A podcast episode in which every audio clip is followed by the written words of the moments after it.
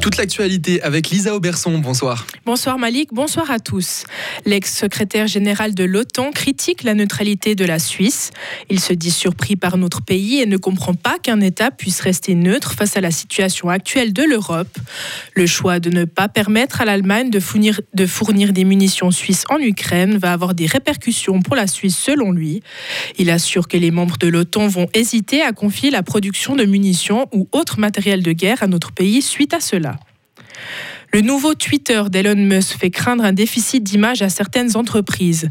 C'est notamment le cas de Chanel, Ford, Coca-Cola ou encore Facebook qui ont tourné le dos au réseau social. En Suisse aussi, certaines sociétés renoncent aux campagnes de pub via ce canal et restent prudentes selon le 20 minutes. Swisscom a renoncé à faire de la publicité sur Twitter jusqu'au mois de janvier, tandis que Swiss Tourisme ne veut pas d'un contexte négatif sur les réseaux sociaux. Un jeune homme de 18 ans a été électrocuté cette nuit dans le canton de Saint-Gall. Il a grimpé sur le toit d'un wagon avant d'être projeté au sol. Ses vêtements ont pris feu et il se trouve actuellement dans un état critique. Ses deux amis souffrent également de brûlures. Ils étaient sous l'emprise de l'alcool. Les autorités ukrainiennes ont appelé aujourd'hui la population à tenir face aux coupures de courant. La Russie a massivement bombardé depuis deux mois les installations énergétiques ukrainiennes.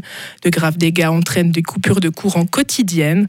Des millions d'Ukrainiens sont plongés chaque jour dans le noir et le froid. Toujours en Ukraine, la police est parvenue à déjouer une tentative de vol. Un groupe de personnes a tenté de dérober une œuvre attribuée au célèbre artiste britannique Banksy.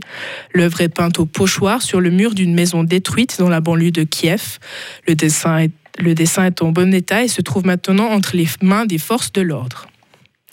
Les États-Unis ont dévoilé hier leur nouveau bombardier. L'appareil est capable d'être opéré sans équipage et de conduire des frappes nucléaires de longue portée. L'armée américaine ne souhaite pas dévoiler trop d'informations sur les capacités du nouvel appareil. Beaucoup de caractéristiques techniques restent secrètes.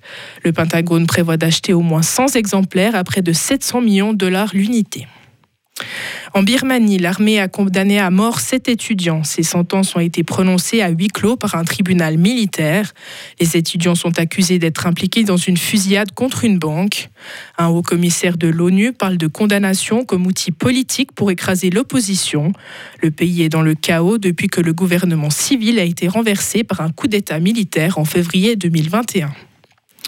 En sport, l'État français et les collectivités vont mettre la main à la poche. Environ 111 millions d'euros supplémentaires sont nécessaires pour aider le comité d'organisation des JO de Paris 2024.